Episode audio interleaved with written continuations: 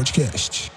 Pera, pera, pera, pera. Eu sei que vocês estavam esperando já começar aquela música zoeira e começar já o episódio. Mas felizmente essa semana a gente não vai ter a música por uns problemas nossos. Mas logo no próximo a gente vai ter com a música de volta. Mas eu tô passando aqui só pra dar um recadinho rápido, porque o Carlos, que tá apresentando esse, pro, esse episódio, porque infelizmente eu não pude comparecer, eles vão dar um motivo lá. Então eu vim passar aqui só para falar nossas redes sociais. Sacara Podcast no Instagram e Sacara Podcast no Twitter. Facebook, logo logo a gente passa para vocês. Então, galera, prepara, curte, o programa tá muito massa. Eu já dei uma escutada e ó, falar pra vocês, tá top. Então, fica ligado que o Carlos que vai apresentar. Então, vocês não vão ter o meu bordão de sempre. Então, um abraço. Fala, galera, está começando mais um Sacada Podcast o seu podcast semanal favorito. E eu sei que vocês devem estar estranhando, porque a gente não começou com aquele famoso bordão fala amante do futebol mundial do nosso querido João Vitor. É que dessa vez nós estamos desfalcados. Mas hoje a gente conta com a seleção de só craques na, na nossa bancada aqui de comentaristas. E eu vou apresentá-los para vocês. Primeiro, vamos começar com o nosso querido Dudu. Dudu, se apresente explique por que o João Vitor faltou, já que vocês são amigos íntimos, autoproclamados amigos de chuveiro, como vocês se dizem. Então, se apresente e explique o motivo da ausência do nosso querido João Vitor. Fala galera, estamos começando mais um podcast, Dudu aqui na voz. Eu queria dizer, abrir um parênteses aqui, que eu não, não, não mexo com, com mulher de amigo meu, então pode ficar tranquilo que nas suas gavetas eu não mexerei. É, e vamos, vamos para mais um podcast aí. Bom, é, eu não tenho nada a declarar, não. E aqui, o outro cara que a gente está aqui presente, vocês já conhecem ele, ele faltou na semana passada, mas agora ele está presente aqui conosco. Guilherme Brondani, o nosso gremista da mesa.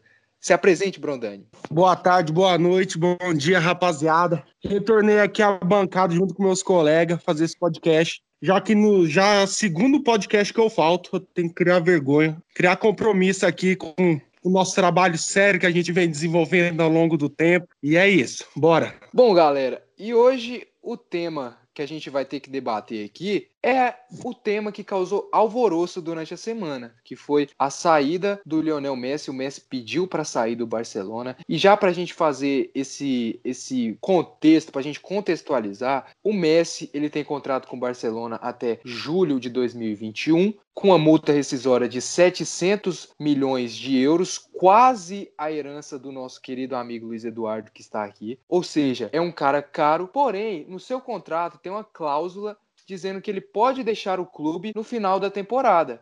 Cláusula, cláusula essa que tinha no contrato do Xavi e muitas coisas estavam incomodando o Messi dentro do Barcelona. Então vamos começar falando dos motivos que vêm atrapalhando o Messi, vêm desgastando o Messi, os motivos que, que levaram ele a essa saída do Barcelona. Vou começar com você, Dudu. O que, que você tem a falar aí sobre esses motivos? Sim, realmente. Acho que alguns motivos fizeram com que o Messi desejasse sair do, do Barcelona. Um deles foi, foi a, a falta de persistência na contratação contratação do, do Neymar para trazer de volta aquele time que era muito forte. O Neymar com, com o Messi que brilhavam os dois juntos, ganharam Champions, ganharam La Liga. Realmente foi um time muito bom. Acredito também que outro, outra coisa que fez com que o Messi pensasse em deixar, pensasse em sair do, do Barcelona foi que o novo treinador que chegou, ele fez com que ele tentou, tá tentando fazer uma reformulação onde o Soares não está mais nos planos. E essa amizade também do Messi com o Soares é muito forte. E eles também já tiveram, viveram muitas coisas juntos. E isso fez com que o Messi deixasse de pensar no Barcelona. Acredito também que eles pensam também, o Messi pensa em, em outros novos objetivos. Porque no Barcelona ele já conquistou tudo. Bom, é,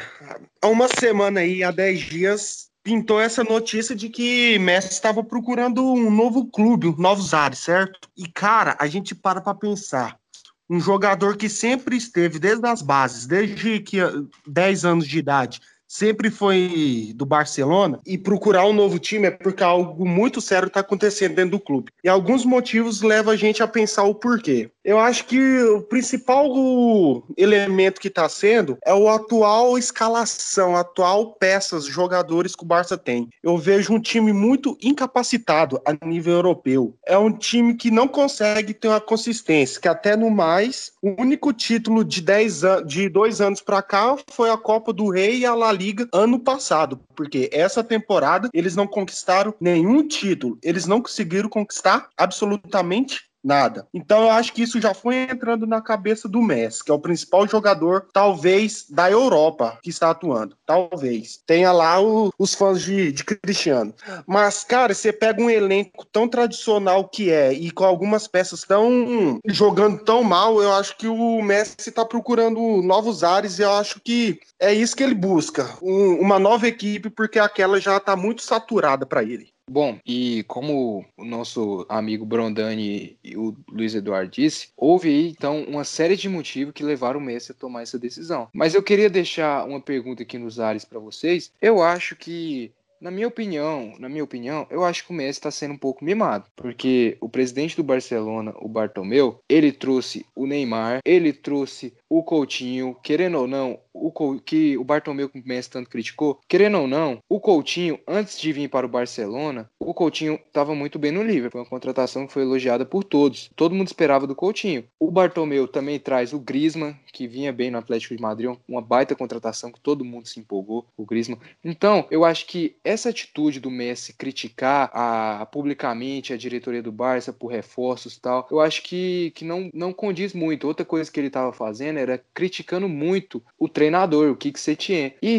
e, e, criticando bastante o Bartomeu pelas contratações. Se as contratações não deram, não deram certo, eu acredito eu, não sei vocês, eu acredito eu que seja por mais conta do treinador. Um treinador que ele tanto defendeu, que era o Ernesto Valverde. O que, que vocês acham? Bom, Carlos, você falou em Messi ser mimado, né? Mas, cara, o, o Barcelona ele conseguiu trazer bons jogadores para complementar o, o plantel do Barça. Fez contratações boas. Trouxe o Griezmann, trouxe o De Jong, trouxe Arthur, trouxe quem mais? Vários jogadores de renomes e caros financeiramente. Então, teve sim um. um, um ofereceu sim um mimo pro Messi, mas esses jogadores não apresentaram futebol em campo. Que até no mais, Coutinho foi pro Barça, Arthur, emprestado, Arthur fechou com a Juventus, então esse elenco que contratou para mimar já tá se dispersando e Messi quer dispersar junto. Então é isso. Eu acho que esse elenco de 2020 que a gente viu do Barça para 2021, ele vai ser totalmente reformulado. Eu acredito que vai ser um fora o Ter Stegen ali, alguns, alguns jogadores nós característicos do Barça, poucas peças vão continuar, e é isso. Pois é, não, e a gente estava até conversando antes, e a gente tem muito medo do Barcelona virar um novo Milan, por conta do, dos desfalques que anda tendo, e às vezes é, o Barcelona, ele parece que não, não é aquele mesmo elenco que, que foi ganhador de tudo, os jogadores chegam lá e não estão rendendo o que era para render, o que eles renderam em outros times, em outros, outras equipes, mas a gente tem que esperar para ver o, o que acontece. O Messi Messi, eu acho que ele está fazendo um grande, um grande negócio, indo para o, para o se ele realmente for para o, o City, porque ali ele vai ser, vai ser um ar novo. Só que o negócio é deixar o Barcelona na mão, né? É, e como vocês mesmos,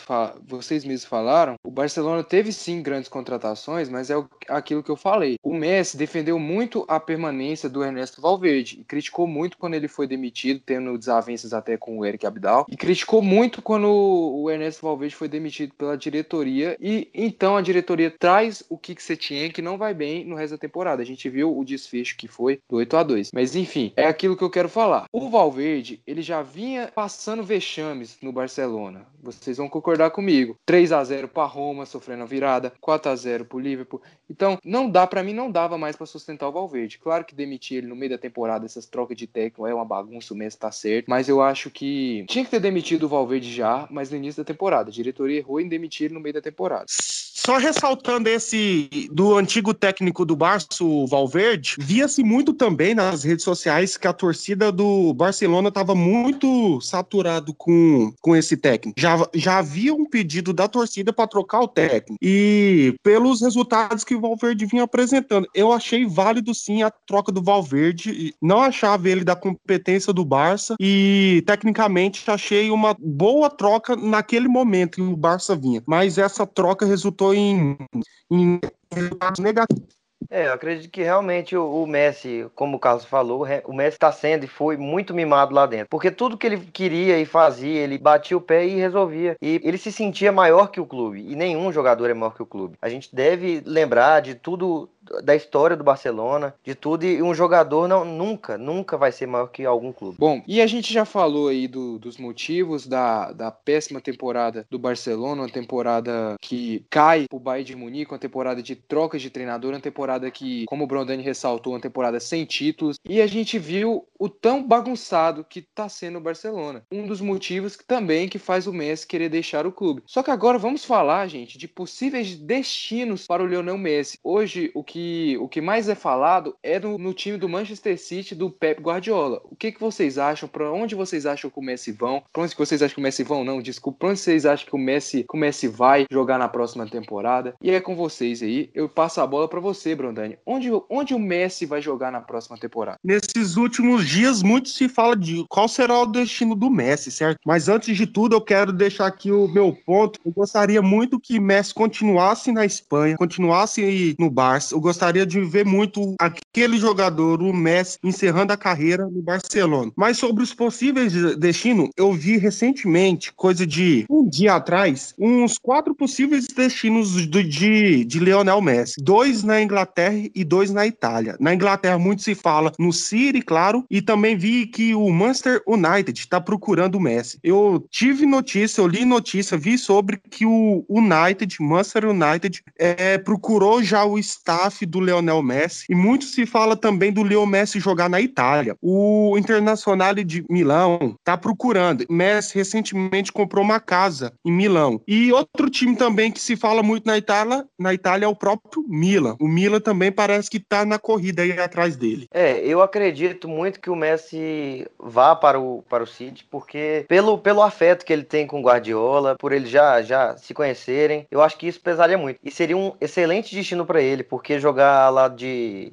De Bruyne, jogar lá de Sterling, é um timaço, é realmente um timaço. E Lá as coisas são totalmente diferentes, porque é Premier League, né? Não é La Liga. Bom, Também é... E eu vou discordar do meu querido amigo Brondani. Eu acho que o Milan não tem bala para trazer o Messi. Convenhamos, né, gente? Eu acho que o Milan não é um dos candidatos para trazer o Messi. Acredito que um dos candidatos mais fortíssimos seria a Inter de Milão, que o pai dele comprou uma cobertura lá em Milão. Acredito que um dos candidatos também, outro candidato fortíssimo é o que o Dudu citou, que o Brondani também citou, Manchester City, pela afinidade que ele tem com o Guardiola. Eu acho que esse seria um dos possíveis destinos do Messi. Porém, a gente não pode tirar ele do Barcelona. Não sei se vocês lembram, ah, depois da Copa América Centenário 2016, que ele perde o título, ele fala que não vai mais jogar pela, pela seleção argentina e ele volta atrás. Então, o Messi demonstrou ser esse jogadores que ser esse jogador que gosta de fazer declarações fortes e voltar atrás. Porém, vamos ver, né? Bom, gente, puxando aqui a segunda pauta, a gente sabe que o Messi não vai bem, não tá indo bem no Barcelona. O, a, o desempenho do Barcelona Barcelona nas últimas Champions foram pífios, com vexames, incontáveis vexames, como o vexame contra o Bayern de Munique, como o vexame contra o Liverpool, como o vexame contra a Roma, deixando claro que o Barcelona abriu boa vantagem de três gols de diferença contra o Liverpool e contra o, o, a Roma. E além disso, na semifinal contra o Liverpool, o Barcelona faz 3 a 0 no Camp Nou e vai enfrentar o Liverpool desfalcado sem Firmino e Salah. Então eu queria que vocês falassem sobre esses vexames do Barcelona na Champions, que pode ter sido um dos motivos também que tenha deixado o Messi saturado desse time, né não? É, realmente. Eu acho que o Messi, o Messi às vezes não, não joga tão mal, mas parece que não flui, a equipe não, não ajuda. O Messi até tenta algumas coisas, mas ele sozinho não, não, a gente vê que não dá conta, não funciona. O Messi, o primeiro, o último o recente aqui, vexame que eles passaram contra o Bayern, que foi uma palhaçada aquele jogo, uma palhaçada. Apesar que a gente tem, lógico, dar todos os méritos pro Bayern, mas um time grande como o Barcelona não pode tomar oito gols, não pode. O, o, o Barcelona sofreu outro fechame também contra a Roma, que foi uma coisa, foi, foi horroroso, foi extremamente horroroso, coisa que time do tamanho do Barcelona e jogador como o Messi não, não aceita, não pode aceitar acontecer uma coisa dessa. Eu só gostaria de fazer um contraponto aqui com meu amigo, meu consagrado amigo Carlos, que ele disse que a atuação do Messi foi pífia, e eu discordo totalmente. Ele foi artilheiro, ele foi artilheiro dessa última La Liga, ele é assim um dos principais jogadores atuando na Europa, um dos melhores. Ele foi um dos mais que também serviu para fazer gol. Ele foi um dos que mais deu assistência. Então falar que Messi é um jogo que fez temporada pífias, ele está completamente errado. Bom,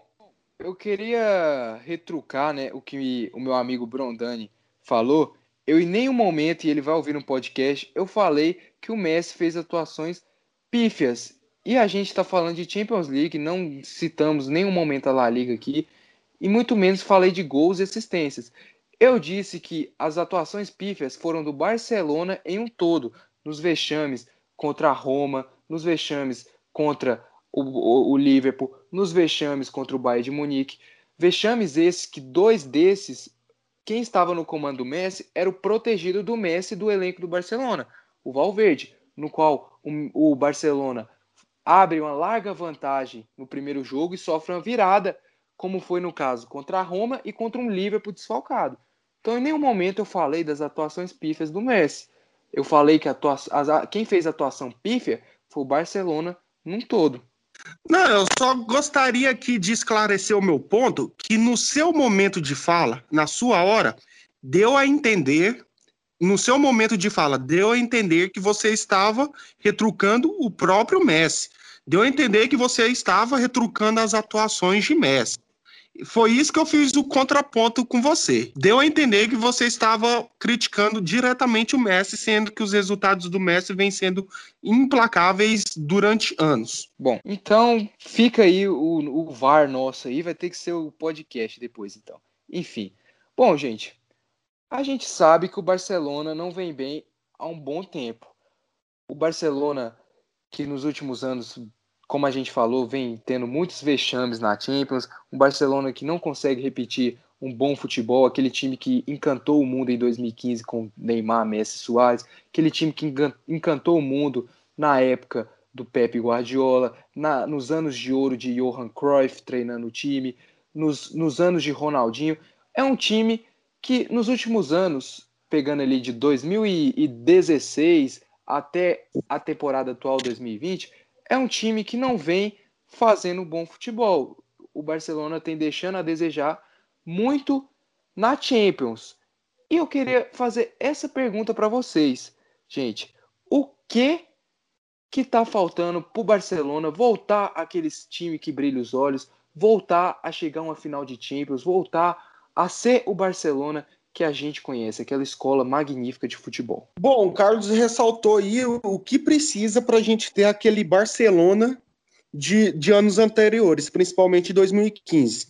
Bom, eu acho que a principal coisa que falta é aquela engrenagem que os jogadores tinham. Eles tinham um, um, uma forma de jogar bem encaixado, bem formulado, já era algo quase que natural. Eles treinavam como se fosse uma pelada, eles já entendiam onde o jogador estava, os próximos passos já tinha tudo. Então, era uma engrenagem que rodava lisa, as coisas iam acontecendo normalmente. Não precisava de um, de um treino detalhado, porque os jogadores já sabiam que o próximo passo, a jogada futura, já saberia exatamente onde, onde fazer. Então, aí vem essas contratações pontuais que trouxe bons nomes. O Barcelona trouxe bons nomes para essa temporada e temporada passada e que a gente vê que esses jogadores não conseguiram ingressar, não conseguiram apresentar uma boa performance. Justamente aquele negócio da engrenagem, engrenagem com essas novas contratações e saídas, não conseguiu rodar tão lisa como os anos anteriores. É, eu acredito também que o Barcelona teve alguns problemas insistindo em jogadores velhos e não aproveitando a base. Rakitic que não vem, não vem tendo boas atuações há algum tempo, Soares também. E a base do Barcelona sempre foi muito forte. Uma, uma, uma diretoria que realmente investia na base, é, que trouxe jogadores como Iniesta, Xavi, o próprio Messi, grandes jogadores que, que fizeram, montaram aquele, aquele elenco, que era, um, era uma seleção, né? Eu acho que muito, muito disso conta com a, a má gestão do Barcelona no seu time. Bom, eu queria acrescentar na, nas falas do, do Brondani e do Dudu.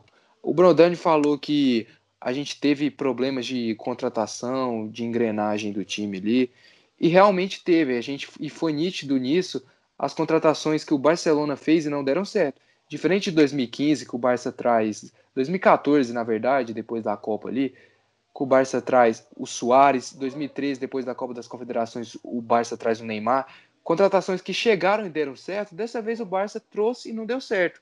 Foi a contratação do Griezmann e do Coutinho. E como o Dudu falou, é um time que tanto investir, a gente via tanto investir na base do Barcelona, como teve um jogo que o Barça chegou a entrar com 11 jogadores titular, titulares vindo da, das categorias de base, Jordi Alba, Busquets, Messi, Villa. Hoje a gente vê um time que investe pouco na base e traz muita, muitas contratações que podemos dizer jogadores velhos, como foi a contratação do Kevin Prince Boateng, a contratação do Paulinho, a contratação do Vidal. Então, um time que a gente não vê o Barcelona usando mais a base da forma que era.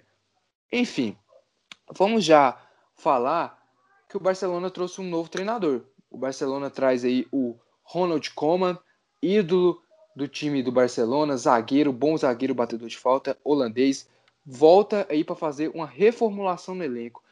Que, que vocês acham do quais são os desafios que o Ronald Koeman vai ter pela frente? O que, que vocês acham? Você acha que o Ronald Koeman deve usar mais a base? Eu queria saber a opinião de vocês do novo treinador do Barcelona, se o Barcelona acertou em trazer um, o Ronald Koeman, que treinou o Everton, treinou a seleção do, da Holanda, ou vocês acham que tinham que ter tirado mais o dinheiro, ter trazido um nome mais consagrado como o Jürgen Klopp ou, ou então um Pep Guardiola de volta? Eu queria saber a opinião de vocês. Bom, você fala dos desafios do novo técnico, certo? Até falou se poderia trazer algum técnico de mais renome. Mas a gente para para perceber que esses técnicos de renoma está em falta no mercado, certo? Eu acho que o único de renoma que está sem clube é o Poquetino. E eu não vejo o Poquetino no, no Barça porque já teve notícia que o interesse dele era de treinar o Real Madrid. Mas enfim, o, eu acho que o maior desafio para esse técnico que entra aí para a temporada 2021 é buscar jogadores para reformular o elenco. A gente tem que lembrar que o técnico tem que reformular um dos maiores times da Europa, tem que buscar boas contratações e a gente sabe que boas contra contratações são caras, tem dinheiro envolvido e a gente tem um fair play financeiro correndo na Europa. Então, qual que é o maior desafio? Encontrar bons jogadores e que não infrinja o fair play financeiro. Então, ele tem que buscar um elenco bom, de renome, com um dinheiro satisfatório, um dinheiro que cabe e que não seja atuado pela FIFA no que diz a situação de fair play financeiro. É, eu também acredito que o, o, o treinador, o novo treinador, tem o desafio de chegar no, no time e é levantar a moral, porque o Barcelona vem em baixa tem algum tempo já. E a moral dos, dos próprios jogadores que já estão lá dentro já está baixa. Você vê o, a forma com que eles entraram para jogar contra o Bayern. Eles estavam totalmente desmotivados. Acredito que um dos grandes desafios é esse. E tem muito jogador grande que talvez, por exemplo, o Messi podia ali dentro, ele como se sente maior que o clube ou algo do tipo, ele ele acha que pode mandar e que joga quando quer e eu acho que isso atrapalha muito. E como vocês falaram, o Ronald Koeman vai ter um trabalho duro pela frente. Vai ter que fazer uma reformulação, vai ter que repensar alguns nomes ali, como o Piquet, o Sérgio Busquets, nomes consagrados. Ele já mandou o Soares embora, está em busca do Gabriel Jesus. E como fala, e como eu, eu, eu, eu falei, como o Brondani na verdade falou, esses nomes de renomes eles acabam tendo um custo muito alto. E o Barcelona quase sempre nunca precisou de trazer um cara de renome. Foi sempre treinadores que vinham ali, que, que já jogaram no clube, como foi o caso do Pep Guardiola, como foi o caso do Luiz Henrique em 2015. Então, o Ronald Koeman pode dar certo, mas ele vai ter muito trabalho reformulando o time. Como o Dudu falou, o time tá, tá para baixo, o time tá apático, e ele vai ter que trabalhar duro aí nessa reformulação, nesse novo projeto do Barcelona. Bom, galera, infelizmente, essa é a hora que eu sei que vocês odeiam. Estamos encaminhando para o final do nosso podcast. Mas agora que tem aquela hora que a gente mais gosta de falar. Eu, eu particularmente, acho que é a minha hora preferida, que dá para dar uma cornetada no Dudu. Que é a hora que a gente faz os palpites e expectativas para os jogos do final de semana, falando dos nossos times. E já vamos começar com um jogo aqui importante para mim, o mais importante do final de semana. Eu queria saber a expectativa de vocês e qual palpite que, vocês dão para o jogo Botafogo e Internacional, 4 horas do sábado. Começo com você, meu amigo Luiz Eduardo. Então, o Inter vem, vem bem no campeonato, apesar de eu, de eu achar que enfrentou times mais fracos, alguns que, que vieram da Série B, e times que vinham começando a se a, a engrenar como o Santos, e quando pegou times grandes, como o Fluminense, o Atlético até ganhou, mas foi um, um, um bom jogo. Mas eu acredito que esse jogo ficará um a um, um jogo extremamente pegado e com boas defesas do Marcelo Lomba, porque senão seria um, um, massacre. Bom, eu não tenho muito o que comentar de Botafogo e Inter, ainda mais Inter sendo o meu maior rival, mas não é de esconder que Inter vem se apresentando no Campeonato Brasileiro nessas cinco rodadas bem. Eu aposto sim num 2 a 0 2 a 1 no máximo, vitória do Inter, claro. Ainda mais apresentando uma boa defesa, principalmente com Marcelo Lomba. E eu acredito aí em 2 a 0 2 a 1 no máximo. Vitória vai para o Inter. Olha, eu como o colorado da mesa aqui, claro que eu vou puxar pro lado do clubismo. Eu acho que o Inter fez sim um início bom até agora de campeonato, o time que só sofreu dois gols e dois gols de bola parada do, do Fluminense de pênalti. Mas o time do Botafogo, querendo ou não, é um time que está tá em alta, está em crescente. E vai ser um jogo muito duro. Eu acredito, então, que o Inter vai vencer por 1 a 0 um jogo muito difícil mesmo. E vamos falar aqui já do outro confronto, confronto esse do nosso querido amigo Luiz Eduardo, o nosso Dudu, o nosso cuzão, o nosso pau no cu. Tirando a formalidade agora, eu posso falar, não tô nem aí. Dudu, qual, qual que é seu palpite pro clássico desse final de semana? Fluminense e Vasco da Gama. É, eu acredito que seja um grande jogo. O, o, o Vasco também vem, vem bem. O Vasco ganhou do Goiás. Eu queria até fazer essa ressalva aqui que, que aquele time do Goiás é. Eu, eu, sinto em dizer isso, mas esse time do Goiás é horroroso.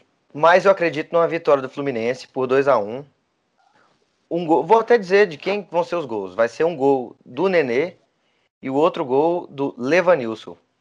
Olha, esse clássico carioca aí, eu tô achando que vai ser um jogo para quatro gols. Eu acredito, eu vou dar um placar nada a ver aqui, um chute meu, será 2 a 2 esse é o meu palpite, pronto. Bom, brincadeiras à parte, pessoal. O time do, do Vasco vem fazendo um bom, bom futebol, vem apresentando um futebol que um time que gosta de ficar com a bola, como os torcedores do Vasco já começou com essa harmonismo. E o Fluminense, Fluminense fez um bom jogo contra o Atlético Paranaense e um bom jogo contra o Figueirense. O Fluminense que vem sendo carregado entre carregado não, que o time está jogando bem pelo Nenê, mas o Nenê vem sendo o principal jogador, eu acredito que vai ser um jogo muito interessante de, de, se assistir. São duas equipes que estão em ascensão no Campeonato Brasileiro, estão vencendo seus jogos, então acredito que vai ser um jogo bem equilibrado. Eu aposto aí 9 a 0 pro Vasco. Tô brincando, gente, tô brincando, tô brincando. Eu acho que vai ser um jogo bem equilibrado mesmo. Eu acredito em um 1 a 1. E aqui, gente, vamos falar aí ah, não. Pra, pra mim, eu não quero nem não, falar eu, desse jogo. Eu só queria esse deixar jogo... claro aqui, só queria deixar claro aqui, é. essa canalice, essa profissionalismo do nosso novo apresentador. Eu que é imparcialidade sempre. Gostaria de ressaltar que o profissionalismo aqui da nossa bancada, ela está quase que zero, ela está completamente anulada, ela está completamente anulada. E o dia que eu encontrar o nosso âncora, nosso falador, o nosso pensador, nossa cabeça-chave, eu vou dar umas porradas nele. Bom, eu queria lembrar que eu estou jogando improvisado, hein, galera? Essa função aqui é do João Vitor, que tá fazendo os seus afazeres de São Paulino, tá cumprindo bem a sua função de São Paulino. Mas enfim, esse próximo jogo, para mim, é uma palhaçada. Para mim, eu não queria falar desse jogo. Para mim, uma vergonha, a maior vergonha do futebol brasileiro. Para mim, ninguém deveria assistir esse jogo. E aí? Então eu quero saber a opinião de vocês. Qual é a opinião de vocês para o confronto desse final de semana, Caxias e Grêmio, essa vergonhosa final? Eu só gostaria de ressaltar que o meu amigo Carlos, que ele falou Caxias e Grêmio, mas na verdade é na casa do Grêmio, então é Grêmio e Caxias. E eu gosto muito quando ele fala palhaçada. ele fala que o título é uma taça que a gente está disputando, é um título, é um negócio que vai para a sala de troféus e ele fala que é uma palhaçada. Vale lembrar que o Grêmio desclassificou o Inter três vezes seguidas, três vezes seguidas do Galchão, duas nessa temporada, uma na temporada passada na final. E, enfim, ele gosta de desmerecer, ele gosta de diminuir a nossa conquista. O Grêmio é sim o maior time do Sul. E ele fica desvalorizando, desmerecendo, não valoriza. Enfim, falei muito aqui, cornetei também, respondi que o Carlos gosta de dar uma cutucada. Conhecendo bem o Grêmio, o Grêmio não vai jogar para vencer, ele vai jogar por um empate. Eu acredito no 1 a 1, 2 a 1 para o Grêmio. É isso. É, eu acredito que vai ser um jogo bem disputado. O Caxias vai tentar tentar vencer o jogo. Mas o infelizmente, com, com dor no coração aqui, eu tenho que admitir que o Grêmio é o, é o favorito. E acredito que o Grêmio ganha esse jogo por 2 a 1 um. Bom, gente, brincadeiras à parte, o Grêmio tem sim todo o mérito. O Grêmio foi mais time que o Inter, o Grêmio jogou melhor que o Inter durante os momentos decisivos, principalmente em Grenal. Fazendo essa brincadeira só para deixar a rivalidade no ar mas o Grêmio foi mais time, o Grêmio merece ganhar esse campeonato gaúcho pelo que fez no, nos Grenais e nessa final. Eu acho que vai ser um jogo, mais um jogo ali meio, meio morno, acho que vai ser um a um. E para minha infelicidade, o Grêmio vai ser campeão gaúcho. E eu queria discordar do meu amigo Brondani, que falou que o Grêmio é maior do Sul. Eu acho que aí não, acho que aí ele bateu com a cabeça na parede, tá atacando pedra na lua. Então, mas já vamos pro próximo jogo, né? A gente tem outro jogão que a gente tem que falar, gente. Flamengo e Santos. Quais são os palpites e expectativas para vocês de Flamengo e Santos? Bom, Flamengo e Santos é aquela. São dois grandes times aí do, do Brasil, do Campeonato Brasileiro. É sim, sempre os favoritos. São, faz parte daqueles 12 grandes, certo? E, cara, a gente pega um Santos em ascensão, um Santos em crescimento e um Flamengo que vem de empate e de derrota. E eu aposto que esse jogo será. Eu vou dar um, aqui um placar mirabolante, placar que vem agora na minha cabeça: 3 a 1 para o Flamengo. É, já eu acredito que, que o, o Flamengo, a gente, a gente esperou muito do Flamengo. A gente. 2019 foi um ano incrível para o Flamengo. Mas até hoje, a gente, em 2020, a gente está esperando o time engrenar. E eu acredito numa vitória do Santos por 2 a 1 Eu acredito que o Santos vai vencer o Flamengo por 2 a 0 Enfim, galera, encerrando aqui o nosso podcast, eu queria agradecer vocês que, que escutaram até agora. E esse trabalho aqui, eu tinha que ter feito essa função. Eu peço desculpas aos meus companheiros, eu tinha que ter divulgado as nossas redes sociais no início do podcast. Acabei me esquecendo. Vocês não me lembraram. Como eu falei, estou jogando improvisado. Sigam a gente no nosso Instagram, arroba Sacada Podcast, no nosso Twitter, arroba Sacada Podcast, Facebook, futuramente. Mas enfim, eu queria falar para o nosso amigo Dudu aí, passar a bola para ele, para ele fazer os seus agradecimentos, as suas considerações finais e já jogar para o Brondani para mim encerrar de vez esse podcast. Então, galera, eu queria agradecer todo mundo que permaneceu aqui até o final. Que vocês curtam e acompanhem a gente. Siga a gente nas redes sociais, como nosso, nosso colega de, de equipe aqui falou. Sacada Podcast. E, e, e vamos para cima, viu? Vamos, sexta-feira tem podcast novo. E um abraço. Obrigado quem assistiu até aqui. Bom, rapaziada, gostaria de agradecer a todos que, que mantiveram presente conosco Agradecer de coração a vocês que gostam, que acompanham o nosso trabalho.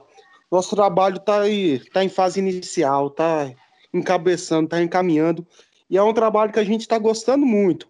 A gente está levando a sério, sim, mas não deixe de ser uma brincadeira, um, um jogo, um, alguma coisa para divertir a gente. Está sendo muito legal isso e, se Deus quiser, vai dar muito certo e continuar com esse foco, com essa coisa que a gente está gostando. Muito obrigado, valeu. E vamos encerrando aqui o nosso podcast. Minhas considerações finais são essas. Até semana que vem, galera. Um abraço. E é com essa voz sedutora que eu lhes dou o final desse querido e amado podcast.